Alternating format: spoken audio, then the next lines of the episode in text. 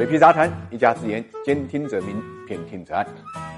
夫妻本是同林鸟，大难临头各自飞。这个话呢，用在徐翔身上呢，并不太确切。徐翔是二零一五年十一月份被捕的，之后呢，被青岛法院判了五年六个月。他的夫人英颖呢，并没有因此跟他离婚，每个月还经常去青岛探监。最近，英颖提出要离婚，要分割夫妻共同的财产，引起了舆论的强烈关注。不光是徐翔是私募一哥的问题。更主要是在法院查处的情况下，大家对夫妻财产的分配怎么进行？徐翔呢，九八年开始炒股，就认识了在宁波解放南路证券营业部工作的李英颖，结了婚呢，关系也都不错。到零八年的时候呢，徐翔已经功成名就，去到上海发展，这一去就成了不回路，涉嫌一些股市的操纵、庄股的操作，特别是帮助一些上市公司啊违规减持，最后被证监会查处。法院没收了他九十亿非法所得，一百一十亿的罚款，换句话来讲，两百亿左右。法院最初是冻结了他两百亿左右的资产，包括一百二十亿的现金，价值八十亿，六个上市公司的股权，也有呢相当一部分的房产，其中涉及到了英颖他孩子以及徐翔父母名下的房产。大家都知道，徐翔啊，最早是用他妈妈的三万块钱炒的股，炒股过程中间，很多公司的代持人是他父母。有些公司的股权呢，也挂在他父母的名下，所以现在的问题来了：徐翔犯罪，但他父母可能没有涉及犯罪；英颖和他的孩子也没有涉及犯罪。这样一来的话呢，应该是冤有头债有主。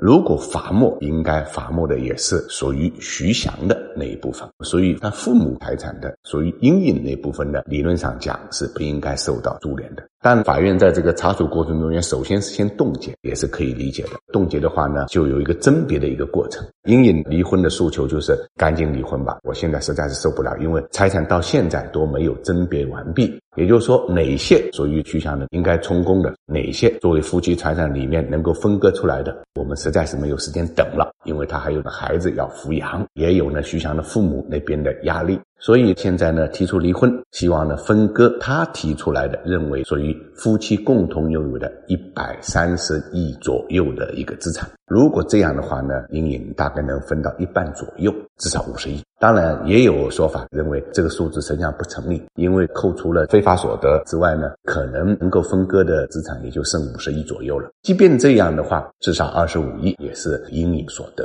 大家也都分析，这是不是一种技术性离婚呢？既然这已经等了四年了，还有一年半，徐翔就要出狱了，为什么不能再等一等呢？我们不在阴影那个位置，很难体谅这一个女性承受的这种巨大的一个压压力，不是当事人呢是很难理解的。所以阴影呢也回应了市场的这个质疑，不是技术性离婚，的确呢自己是身心疲惫，不想呢再过过去的那种紧张的日子。徐翔呢违法犯罪，已经付出了他应有的代价。任何法律框架下呢，是不应该涉及到家属的，冤有头债有主，所以英莹现在提出离婚也是他的一个正当权利。我们呢做过多的解读也没必要，市场操作特别容易立人之婚，所以要敬畏这个市场，同时还要敬畏法律。